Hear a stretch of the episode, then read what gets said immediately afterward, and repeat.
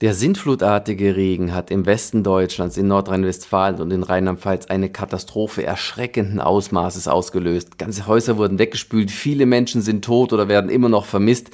Viele fragen sich, woher kommt plötzlich das viele Wasser? Ist das noch Wetter oder schon der Klimawandel? Letzten Endes spielt beides ineinander. Wetter ist das, was wir jeden Tag erleben und der Klimawandel führt jetzt allerdings dazu, dass Extremwetter statistisch gesehen immer häufiger auftritt. So gesehen hat der Klimawandel ganz sicher Aktien an dieser fürchterlichen Katastrophe. Bei dieser jetzigen Unwetterkatastrophe mit den unfassbaren Wassermassen sind zwei Schlüsselfaktoren entscheidend. Das eine war mal eine sehr warme Luftmasse. Gut, im Sommer ist es nicht atypisch, dass es warm ist, aber durch den Klimawandel kommt immer noch so ein bisschen was dazu und die hohe Luftfeuchtigkeit resultiert daraus, dass warme Luft sehr viel Wasserdampf aufnehmen kann. Faustregel, eine um ein Grad höher temperierte Luft kann sieben Prozent mehr Wasserdampf aufnehmen und dann in den Schauen und Gewittern wieder abregnen. Das heißt, je wärmer es wird, desto stärker können solche starken Niederschlagsereignisse ausfallen. Und bevor diese Katastrophe stattgefunden hat, war die sogenannte Taupunktstemperatur bei teilweise über 20 Grad. Der Taupunkt ist die Temperatur, auf die man die Luft abkühlen muss, damit der Wasserdampf kondensiert. Denn kalte Luft kann ja nicht so viel Wasserdampf aufnehmen wie Warmluft. Also dementsprechend, wenn man die Temperatur absinkt, kondensiert irgendwann mal der Wasserdampf, der unsichtbare, zu sichtbaren Nebeltropfen und in der Folge entstehen dann Regentropfen.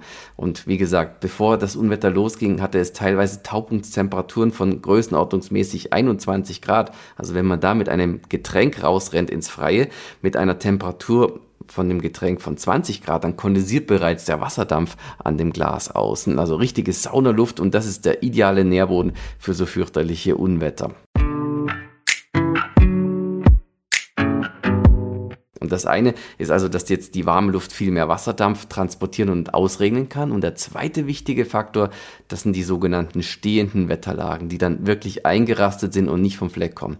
Und das liegt daran, dass sich die Arktis im Vergleich zu anderen Regionen auf der Welt unverhältnismäßig stark aufheizt. In der Arktis schmelzen derzeit Eis- und Schneeflächen und anstelle von Schneeflächen, von hellen, existieren dort jetzt relativ dunkle Oberflächen. Also vom Weltraum einfallendes Sonnenlicht wird jetzt nicht mehr an Schnee und Eis direkt zurückgeworfen in den Weltraum, sondern absorbiert an dunkleren Oberflächen. Das heißt, es führt zu einer zusätzlichen Erwärmung der Arktis und deshalb ist die Arktis vom Klimawandel besonders stark betroffen. Und genau deshalb wird jetzt der Temperaturunterschied zwischen Nord und Süd geringer und genau deshalb stottert der Motor für den Anschub von Hoch- und Tiefdrucksystemen. Das heißt, weil diese Temperaturunterschiede geringer werden, kommen Hochs und Tiefs nicht mehr vom Fleck.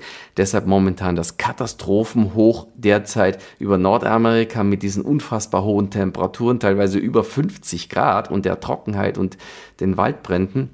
Und bei uns das genaue Gegenteil, eben die Sintflut unter Einfluss eines Tiefs, das eben nicht vom Fleck kommt. Durch den Klimawandel werden solche Wetterlagen, wie wir sie jetzt erlebt haben, befeuert. Das heißt, es wird in Zukunft häufiger vorkommen und möglicherweise auch noch härter zuschlagen. Klimaschutz ist also langfristig sicherlich günstiger und verhindert auch sicher ganz viel menschliches Leid in Zukunft. Wie sieht's nun aus mit der Wettersituation die nächsten Tage?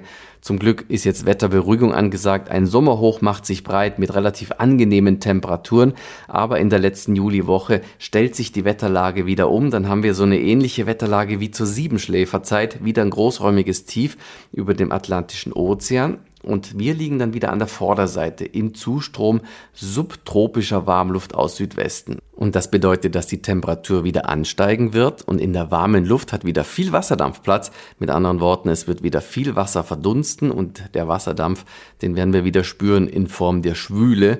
Und in dieser schwülen Luft können sich dann, wenn das nächste Tief heranrückt, wieder teilweise schwere Gewitter entwickeln, möglicherweise wieder Unwetter. Was im Detail passieren wird jetzt in der letzten Juliwoche, kann man noch nicht abschätzen, aber wir werden uns die nächsten Tage natürlich hier auf wetter.com mit den Prognosen mehr und mehr rantasten. Zum Schluss wünsche ich auf diesem Weg eine gute und gesunde Zeit. Unser Wettercom-Podcast erscheint wöchentlich. Jeden Samstag gibt es eine neue Folge auf YouTube, Spotify, iTunes, Deezer und vielen weiteren Podcast-Plattformen. Mit hochkarätigen Experten an meiner Seite werden alle möglichen Themen rund um Wetter und Klima tiefgreifend beleuchtet. Am besten sofort abonnieren, um keine Folge zu verpassen.